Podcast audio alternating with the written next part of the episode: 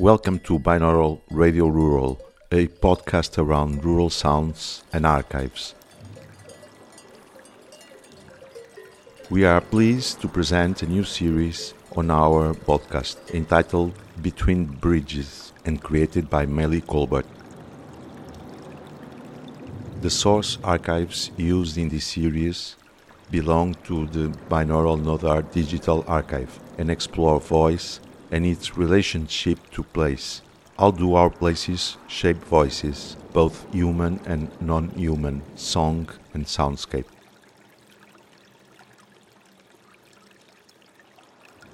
Maile Colbert is an intermedia artist, researcher, and educator with a focus on time based media. She holds a PhD in artistic studies with a concentration on sound studies, cinematic sound design, and its relationship with soundscape ecology at the Universidade Nova de Lisboa. She is a collaborator with the art organization Binaural Nodar, a member of CineLab, a research lab for cinema and philosophy, and she has exhibited, screened, and performed globally.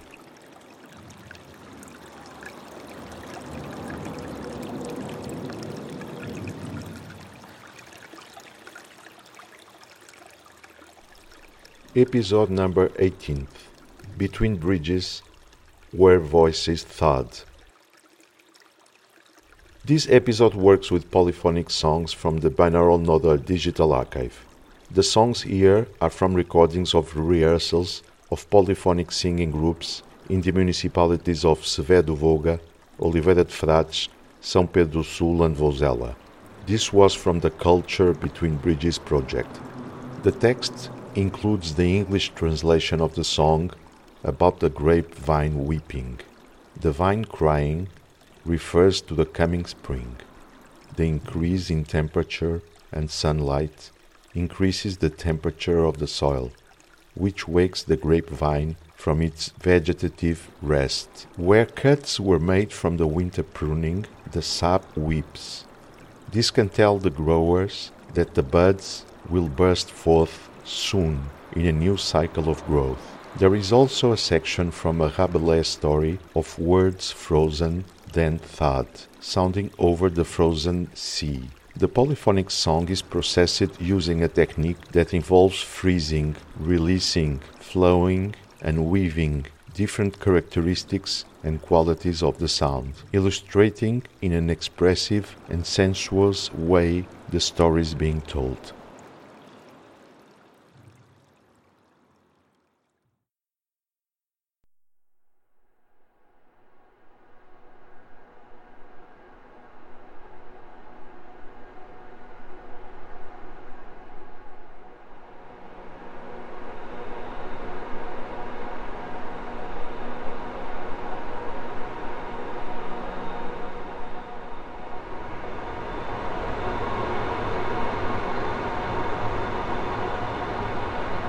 The days are getting longer and the temperature is rising. It's time for us to hang up our coat and happily welcome the change of season.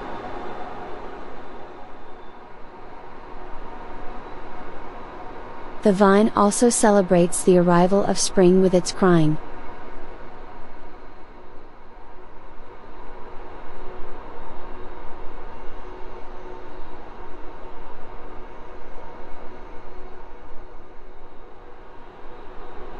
The branch of the vine cries, where it was cut from its mother.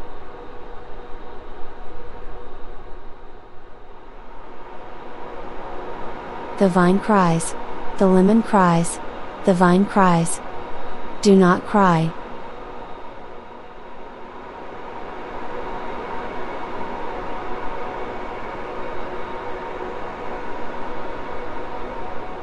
O vine, give me a bunch. O bunch, give me a baguinho. The vine cries, the lemon cries, the vine cries. Do not cry.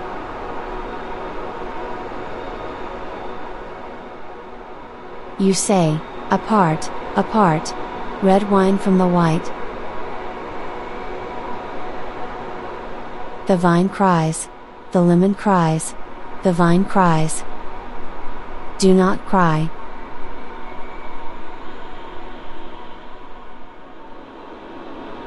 I was also separated, from whom I like so much. The vine cries. The lemon cries. The vine cries. Do not cry.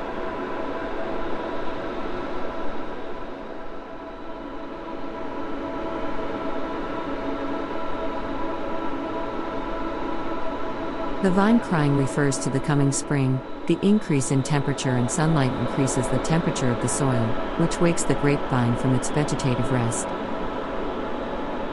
The roots become active again and absorb water and minerals, rising through the xylem. Where cuts were made from the winter pruning, the sap weeps or cries.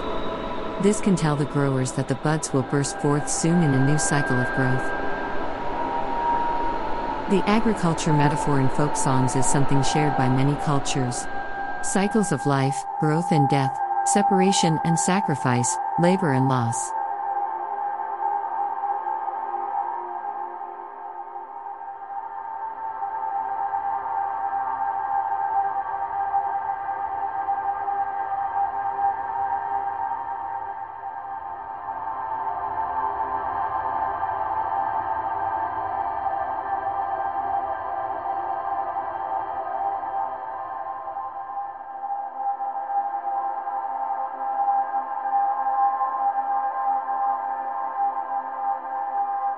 In the section titled, How Pantagruel, being at sea, heard various unfrozen words, from the fourth book of Pantagruel, 1552, of Francois Rabelais Gargantua and Pantagruel, the giant, Pantagruel, and his crew are on a sea voyage.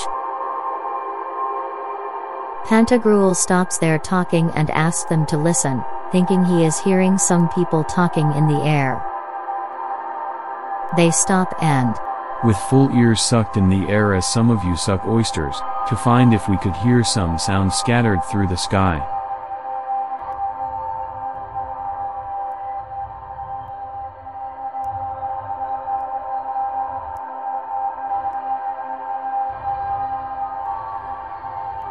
They were frightened, as they could hear but not see, voices of men, women, children, horses, and weapons.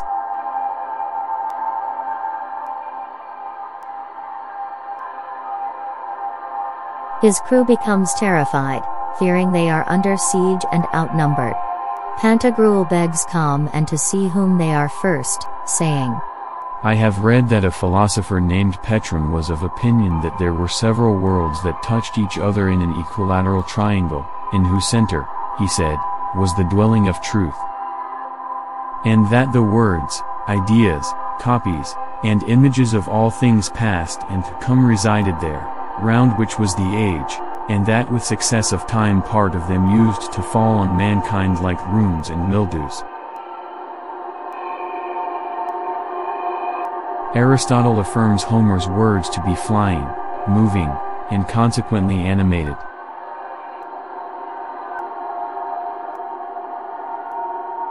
Antiphanes said that Plato's philosophy was like words which, being spoken in some country during a hard winter, are immediately congealed, frozen up, and not heard, what Plato taught young lads could hardly be understood by them when they were grown. Now, continued he, we should philosophize and search whether this be not the place where those words are thought.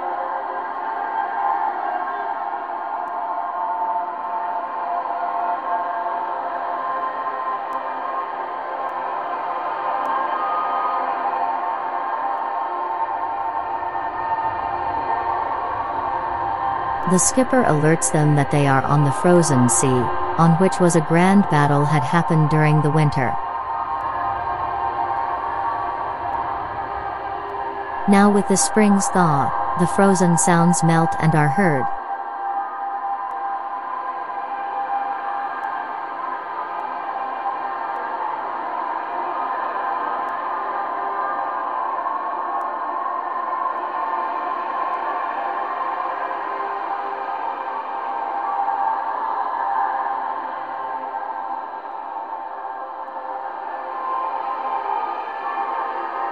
With this in mind, they look around for some not yet thawed, in order to see the sounds. They find some on deck, described as like rough sugar plums, of many colors. And describes the different colors and their relation to the emotion behind the words some merry and gules, some fair and or.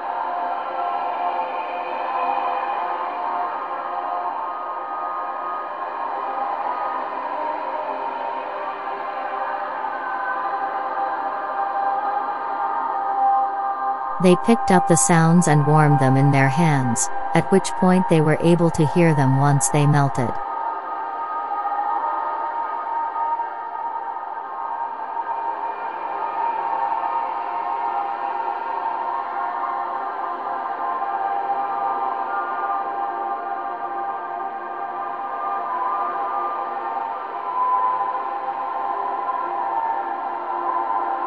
He threw three or four handfuls of them on the deck, among which I perceived some very sharp words, and some bloody words, which the pilot said used sometimes to go back and recoil to the place whence they came, what it was with a slit weasand.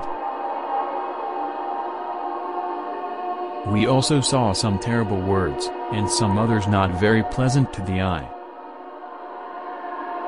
The words begin to melt in larger numbers, and a phonic reenactment of the battle is described. The recorder writes he would have liked to keep some, persevered in oil, but Pantagruel tells him it's wrong to hoard up what we are never like to want.